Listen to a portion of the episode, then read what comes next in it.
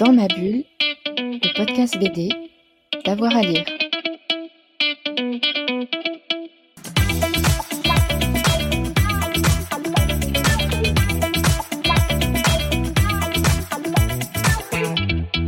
Bonjour à tous et à toutes, bienvenue dans ce nouvel épisode de Dans ma bulle, votre podcast 100% BD avec avoir à, lire. Aujourd'hui, on revient sur euh, un album qui nous a beaucoup plu euh, cet été. Ça s'appelle Le Grand Incident chez euh, Futuropolis de l'artiste Zelba. C'est un album qui imagine que toutes les sculptures, peintures et toutes les femmes nues dans les œuvres se dérobent au regard des, des visiteurs dans les musées parisiens car elles ne supportent plus les réflexions, voire les attouchements dont elles sont victimes au quotidien. Un album étonnant donc qu'a lu pour nous euh, Fred Michel. Il est allé voir euh, Zelba pour euh, parler justement de ce grand incident. Bonjour Zelba. Bonjour. Merci d'être avec nous sur Dans ma bulle. Alors aujourd'hui, on va parler de votre dernière bande dessinée qui s'appelle Le Grand Incident et qui se déroule au Louvre. Alors je vais pas trop en dévoiler pour l'instant, mais je voudrais savoir comment elle est née cette bande dessinée. C'est une question un peu banale, un peu bateau, mais elle est née dans des, conditions à un moment particulier. Alors euh, oui, euh, euh, déjà l'idée d'écrire une histoire pour le Louvre ne vient pas de moi, c'était une invitation. Donc, euh, après avoir euh, fini ma dernière bande dessinée, Mes mauvaises filles, chez Futuropolis, euh, qui a été un petit peu difficile parce que ça parlait quand même de la fin de vie de ma mère, j'étais, voilà, j'avais vraiment besoin de passer à autre chose, de faire quelque chose de plus léger et, j'avais dans l'idée de, faire peut-être un livre un peu drôle après. Et quand j'ai eu la belle invitation dans cette collection Louvre chez Futuropolis, je, je me suis dit, oulala, comment je vais faire pour, euh, pour écrire quelque chose de drôle? En plus, j'étais à l'époque déjà en train de cogiter pas mal sur, euh, bah, sur, sur la place de la femme dans notre société, etc. Et je, en plus, je venais de vivre quelque chose de pas très drôle avec euh, mon enfant aîné. Euh, ma fille euh, qui, enfin, on s'était fait aborder lourdement dans la rue à plusieurs reprises parce qu'on se baladait en short un soir et, et donc ça m'a voilà ça m'a ça m'a vraiment questionné sur sur ce harcèlement de rue aussi parce que parce que je me suis dit euh, au final on en parle beaucoup ou on commence à en parler beaucoup mais les choses ne, ne changent pas énormément par rapport à ce que moi j'ai vécu quand j'étais jeune par rapport à ce que nos mères ont peut-être vécu et et, et voilà. Donc je me suis dit bon je vais peut-être euh, parler de, tout ça de cette sexualisation euh, du corps féminin euh, et eh ben, dans l'histoire de l'art et dans notre société d'aujourd'hui, parce que quand on va au Louvre, il y a des, représentations de femmes nues partout, et on se rend assez vite compte si on y va déjà avec euh, cette euh, sensibilisation là en tête que il y a beaucoup de représentations de femmes nues qui reflètent assez bien ce, cette image de la femme de la société patriarcale en fait, de la femme soumise, offerte, euh, un petit peu euh, bah, à la merci des hommes et, toujours, euh, enfin cette, cette, nudité toujours toujours sexualisée en fait et pas toujours dans des dans des contextes de, de, consentement. Donc on en parle beaucoup du consentement aujourd'hui et et là je trouve que ben au Louvre c'est c'est un, un, très un, un, un miroir de la société patriarcale de, la création de ces œuvres-là. Oui, c'était long, hein Non, c'est très bien. Et, justement, euh, c'était une belle présentation. Et, justement, euh, dans votre histoire, là, on est dans une forme d'uchronie où les, les, statues se rebellent. Elles se disent non, on en a marre, justement, par rapport au sujet que vous veniez d'évoquer. Et pour se rebeller, elles deviennent transparentes. Alors, il y a une forme de, pandémie. Je crois qu'elle a été, euh, elle a débuté pendant la pandémie, c'est ça, cette bande dessinée? Alors, c'était, c'était juste après, mais il est vrai que euh, ces confinements m'avaient quand même un petit peu, enfin, comme tout le monde, enfin, ou beaucoup de personnes, m'avaient un petit peu traumatisé cette, euh, cet accès interdit à la culture. Ça, ça c'était assez, assez difficile pour moi que, parce que c'est un petit peu ma, seule distraction parfois quand euh, je travaille sur un livre et je suis enfermée dans mon atelier du matin au soir. Et ben, j'aime bien le soir sortir me faire un ciné ou aller voir une expo ou euh, aller au théâtre et, euh, c'était extrêmement difficile bah, pendant les confinements, de ne plus avoir accès à la culture. Et, et du coup, euh, bah, ce traumatisme-là, je l'ai retranscrit aussi dans le grand incident parce que le Louvre va fermer ses portes comme les femmes nues deviennent transparentes et, c'est un scandale qu'il faut cacher d'abord au monde parce qu'il ne faut pas montrer une faiblesse. Euh, on ferme le Louvre et c'est voilà, ça, c'est inspiré euh, des confinements, clairement. Mais d'ailleurs, dès le début, on le voit parce que euh, tout est filtré à l'entrée du Louvre. Et moi, quand j'ai commencé à lire, j'ai pensé tout de suite à une pandémie. Voilà, c'est clairement, on est dans la situation de pandémie totalement. Mais, voilà, donc moi j'ai, écrit une fable. Je, je, voulais, je voulais pas quelque chose de, de, trop réaliste parce que je transpose un problème euh, sociétal au sein du Louvre, mais je ne voulais pas qu'on puisse jeter la pierre au Louvre. Enfin, c'est pas la faute du Louvre, c'est il m'accueille, c'est j'utilise un petit peu cette euh, ce lieu pour euh, pour raconter quelque chose qui nous arrive dans la rue. Hein. C'est c'est quelque chose. Euh, c'est pour ça que j'ai utilisé le terme du chrony. J'aime bien. On est dans une forme de science-fiction, mais qui pourrait être tout à fait réelle. Ça et, et, puis ça m'a permis aussi donc cette d'écrire une fable. Moi, je dis je je, dis le terme fantasticomique parce que c'est ça a un côté un peu fantastique, mais j'ai surtout voulu euh, vraiment jouer avec les codes du conte et de la fable pour euh, bah déjà pour créer un décalage et, aussi pour euh, pour rendre digeste un petit peu ce sujet pas très léger. Je voulais faire un livre drôle quand même. Mais ça reste très drôle, hein. il y a plein de situations un petit peu cocasses euh, qui, qui, se déroulent pendant tout le long du livre. Oui, bah, ça c'est, euh, bah, j'espère que voilà, j'espère qu'on pourra rire aussi, rire, et, et, mais non seulement rire, parce que c'est, j'aime bien l'humour, mais j'aime bien aussi. On peut réfléchir euh, aussi. Voilà, l'utiliser pour bah, pour raconter quelque chose de pas drôle. Et, justement, votre livre, il est né aussi en, réaction de plusieurs commentaires qui n'étaient pas toujours élégants euh, quand vous publiez justement vos dessins sur Instagram. C'est ça, des hommes qui étaient un peu euh, lourds et qui vous faisaient des, propositions un peu trop familières. Oui, c'est euh, vrai que quand j'ai commencé à, réfléchir un peu au, au code graphique aussi du livre, j'ai commencé à faire à faire ce que j'appelle mes errances du pinceau, donc euh, des, petits dessins très spontanés au pinceau euh, et aux aquarelles, et où je représente très souvent des femmes nues.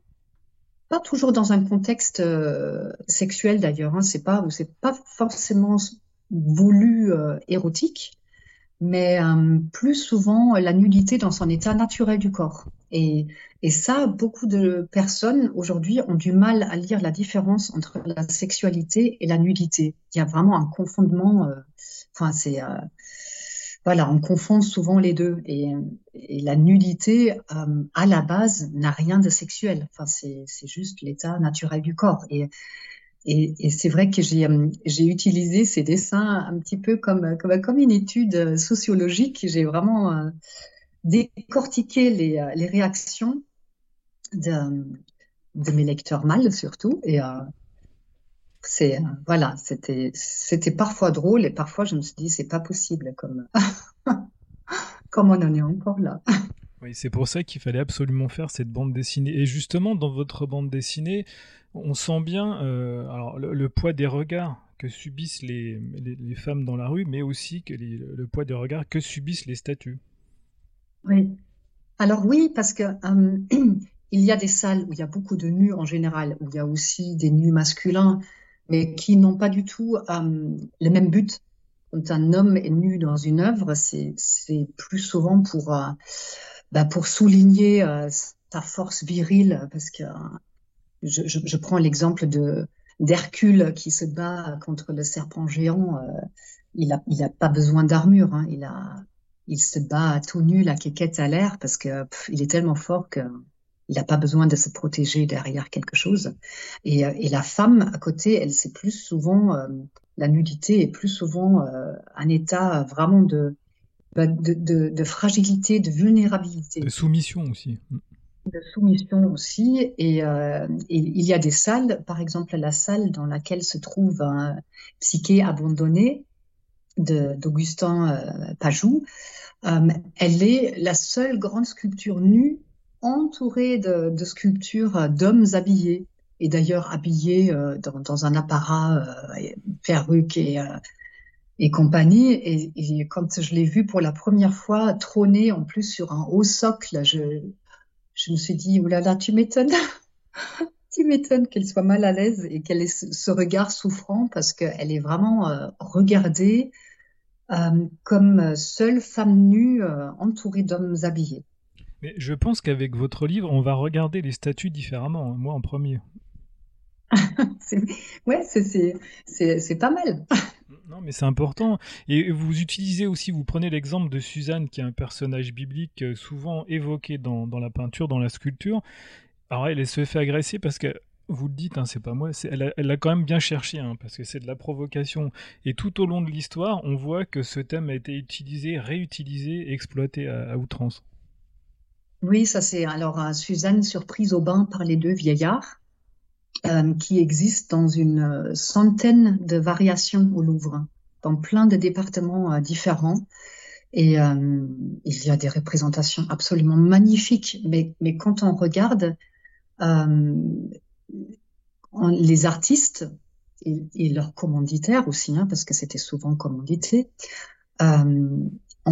toujours ou pratiquement toujours choisi de montrer cette scène où Suzanne est nue ou plus ou moins dénudée, euh, matée, violentée, voire pire, par, euh, par ces deux hommes habillés qui, euh, ben, qui, qui l'embêtent et qui essayent de la violer.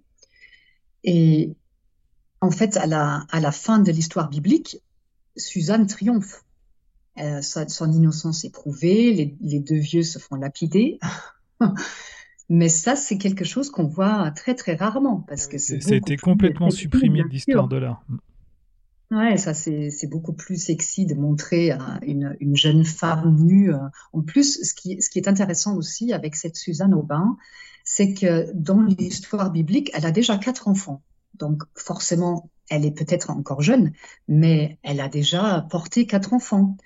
Et quand bien même son corps est très souvent euh, représenté comme, euh, bah, comme, comme une, très très jeune femme, euh, un peu vierge, très, avec un bassin très, très étroit et des, des, des, petits seins. Et c'est voilà, donc c'est toujours cette idéalisation aussi du corps féminin qui, bah, qui pèse un peu lourd. et c'est la sexualisation qui passe avant la métaphore, là, clairement. Voilà. Hmm.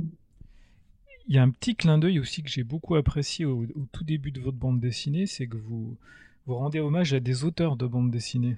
Alors, vous leur avez donné des, des, petits noms. Alors, il y a, Trudhomme, De Crécil, Davodo. Ça, c'est quand euh, l'enseignant fait, euh, fait l'appel au début euh, dans, dans, une des, des, salles du musée. Je trouvais ça très, très, très drôle et c'est un bel hommage. Bah, en fait, j'avais euh, j'avais fait ça aussi euh, parce que quand on m'a fait cette invitation-là, je me suis rendu compte, euh, enfin, je connaissais certains livres de la collection, mais j'avais, je, je, connaissais pas tout. Et, quand j'ai regardé un petit peu la liste des, auteurs, je me suis rendu compte qu'il n'y avait pas d'autrice seule aux commandes jusque-là. Enfin, six mois avant moi, il y a, il y Judith Van Istendel qui a sorti son livre dans la collection. Mais à ce moment-là, il y avait vraiment que des hommes. Et, donc, je me suis dit, bon, il faut que je propose forcément, ça a joué aussi pour euh, forcément euh, proposer quelque chose avec un regard de femme sur, un, bah, sur le Louvre, sur, sur l'art, sur un, sur uh, tout ça et, je, voulais quand même envoyer un petit bisou à, à, à certains de ses collègues dont j'aime beaucoup le travail. Bah, c'est bien vu en tout cas. Alors, pendant que vous avez travaillé sur, euh, sur ce livre et quand vous êtes allé euh, arpenter les, les, couloirs, les salles du musée du Louvre, euh, est-ce que vous avez fait des découvertes aussi? Ah, mais plein en plus. C'était drôle aussi parce que quand j'ai eu cette invitation de la part de Futuropolis et de Fabrice Touard, l'éditeur hein, au Louvre, je leur ai dit, c'est super gentil, mais euh, vous allez rire, je n'ai jamais mis les pieds au Louvre. Ah oui. Eh oui. Mais euh, ça, c'est pourtant, jamais fait. Pourtant, on a l'impression que vous connaissez euh, tous les recoins et les coins du musée du Louvre. Hein. Alors, j'ai eu une très, très belle première visite qui a duré 4 ou 5 heures, je ne me souviens plus. C'était énorme.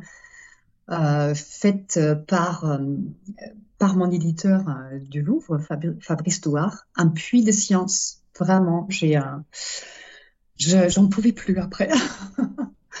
Et c'était c'était génial. Et donc du coup, il m'a déjà montré un peu des choses qui pourraient m'intéresser par rapport à mon sujet. Mais après, j'y suis retournée cinq six fois derrière pour bah, euh, faire des croquis, prendre des photos, euh, rencontrer des gens aussi, euh, visiter aussi des, des endroits où le public n'a pas accès, par exemple tout, tout ce qui est les, les bureaux de direction, par exemple, tout ce que je dessine, c'est vraiment, enfin, ce sont des vraies salles en fait que j'ai visité au Louvre. Vous avez visité les, les réserves aussi ou pas? Non, non, parce que j'ai euh, vraiment déjà essayé de concentrer euh, mon temps et mon attention sur les choses qui, bah, qui allaient nourrir le, récit. Après, c'est tellement immense le Louvre et je, je n'ai pas eu le temps de, d'aller visiter les réserves. Oui, parce qu'on doit. Mais c'est pas trop tard. Hein. oui, exactement. Mais vous deviez être parfois face à un sentiment de submersion avec tout ce qui vous entourait là. Mais c'est vrai que c'est euh, c'est un endroit hyper impressionnant. Je, trouve que bah, pour rendre hommage déjà ou pour, euh, pour, euh, pour représenter toute cette beauté-là, c'est assez difficile parce qu'il y a entre le stuc, les moulures, la marqueterie, enfin tout est, tout est sublime, même dans les bureaux. Enfin, c'est c'est presque un trop un petit peu par, par moment. Euh, et, c'est pour ça aussi que j'ai essayé dans mon style graphique pour ce livre d'aller vers quelque chose d'assez épuré, vraiment d'avoir un trait euh, assez épuré euh, et de donner la part belle aux œuvres. De, quand, quand, il y a vraiment des couleurs qui éclatent et, et, et si je fais une vraie mise en couleur de quelque chose, c'est une toile ou une sculpture. Alors, vous avez deux personnages que j'aime particulièrement dans votre bande dessinée qui, euh, qui sont le conservateur et sa secrétaire, ou l'inverse, le secrétaire et la conservatrice, mais j'en dirai pas plus. Ah, c'est le, président-directeur. Euh, président, oui, carrément, oui. Euh, où est-ce que vous êtes allé chercher ces, ces, inspirations et surtout leur physionomie? euh, alors, c'est marrant parce que l'histoire, euh, dès le moment où je me suis dit je vais écrire une fable burlesque, un petit peu, je, je me suis dit je, vais essayer de, jouer avec les codes et, et avec les, avec les. J'avais aussi besoin de, de, jouer un petit peu cette, euh, euh cette. Euh, ah, il me manque un mot. Bah, il y, a un petit côté gaguesque, je trouve, dans, ce duo-là. Ben, il y a, y a, un petit un petit côté vaudeville aussi parce qu'ils sont euh, il, y a les portes qui claquent et tout ça et, et ils, ont ce très long nez. En fait, au début, ils se ressemblaient beaucoup plus. Euh, au début, je, suis assez rapidement euh, partie sur un couple de jumeaux à, la présidence du Louvre où bah, avec avec cette cette sœur et ce frère qui se disputent un petit peu la présidence. Et euh, où lui il a il a les diplômes mais il a un grand handicap. Il n'arrive pas à prendre la parole en public. Et comme il faut le comme faut le faire assez assez régulièrement et sa sœur elle sait le faire bah ils échangent de rôle. Et et j'ai trouvé une parade assez simple pour, euh, les faire changer de rôle. Euh, c'est qu'elle lui passe sa perruque blonde et euh, prend sa, fausse moustache et son nœud papillon et hop, tout le monde les confond. Et après, je me suis dit, ah, ce serait quand même vachement plus drôle si en réalité, ils ne se ressemblaient pas tant que ça. Donc, du coup, je l'ai fait, elle, toute grande et mince, et lui, il, est tout petit et boulotte, mais ils ont cette même tête avec ce long nez, qui d'ailleurs s'allonge au fur et à mesure du, récit parce qu'ils n'arrêtent pas de mentir les deux. Et, euh, et, je me suis dit, je vais, je vais faire deux, espèces de Pinocchio euh, qui euh, ont le nez qui s'allonge euh, au fur et à mesure. Et euh, à la fin, enfin, on finit le livre, ils ont vraiment des nez de 3 kilomètres. Et bon, ça m'a fait rire. Oui, alors justement, vous imaginez également euh, le, une présidente directrice générale du Louvre et vous êtes hyper visionnaire parce qu'après 300 ans de direction euh, masculine, en 2021, enfin une femme est arrivée à la tête du Louvre. Eh oui, moi j'avais déjà fini d'écrire l'histoire et j'étais en train de faire mes dessins quand euh, cette nouvelle euh, m'est arrivée aux oreilles et j'étais hyper contente. Au début, je me suis dit, ah zut, ça me, ça me spoil un peu ma fin, mais, mais en fait, euh, c'est très chouette. J'étais super contente parce que la, la fiction parfois fait, moins bien que Ouais, la réalité. Ouais. Est-ce que vous êtes retourné au musée du Louvre depuis? Euh, depuis que j'ai fini, fini le livre, Oui. euh, non. Je, non, après, je j'ai pas eu le temps de, de revenir. à- Et vous avez eu cette envie d'y retourner?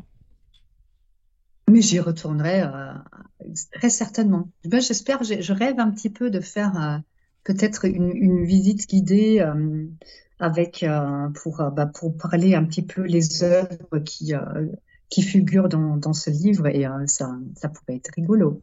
Mais bon, on verra si ça peut s'organiser ou pas. Alors, vous avez vu des découvert des dizaines et des dizaines de statues. Est-ce que vous en avez des, des préférés parmi toutes celles-ci? Hum, ah oui, je- alors j'ai j'ai déjà parlé de cette de cette psyché abandonnée que je trouve juste sublime. Mais aussi parce que c'est une vraie femme. Là, c'est pas une, une- un corps de femme trop idéalisé comme euh, comme le corps des Trois Grâces, par exemple, de, de Pradier. Elle est, elle est sublime, cette sculpture aussi. Mais, mais on a presque l'impression que ce sont trois corps clonés. Elles ont vraiment le même corps, euh, les mêmes euh, traits euh, du visage aussi. C'est euh, c'est assez troublant parce que c'est vraiment l'idéal de, la femme. Mais cette psyché, elle est non seulement à cause de son regard hein, souffrant, mais aussi elle a, un bassin large. On dirait bah, qu'elle a déjà enfanté et que c'est une vraie femme, quoi. On a l'impression de pouvoir la toucher. Mais il faut pas la toucher parce que parce qu'en fait j'ai appris que que c'est un vrai problème au Louvre. hein. Il y a des visiteurs qui touchent et des visiteuses aussi d'ailleurs qui touchent euh, des, des sculptures et ça abîme le marbre. Donc euh, il faut pas il faut pas se laisser tenter euh, et, et toucher les sculptures, ça les abîme. Oui, ça les dégrade énormément. ouais.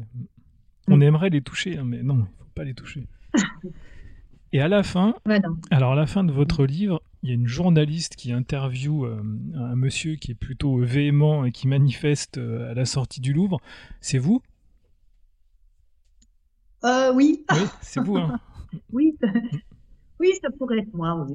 En tout cas, les, les, les- les traits s'y rapportent étrangement, je trouve.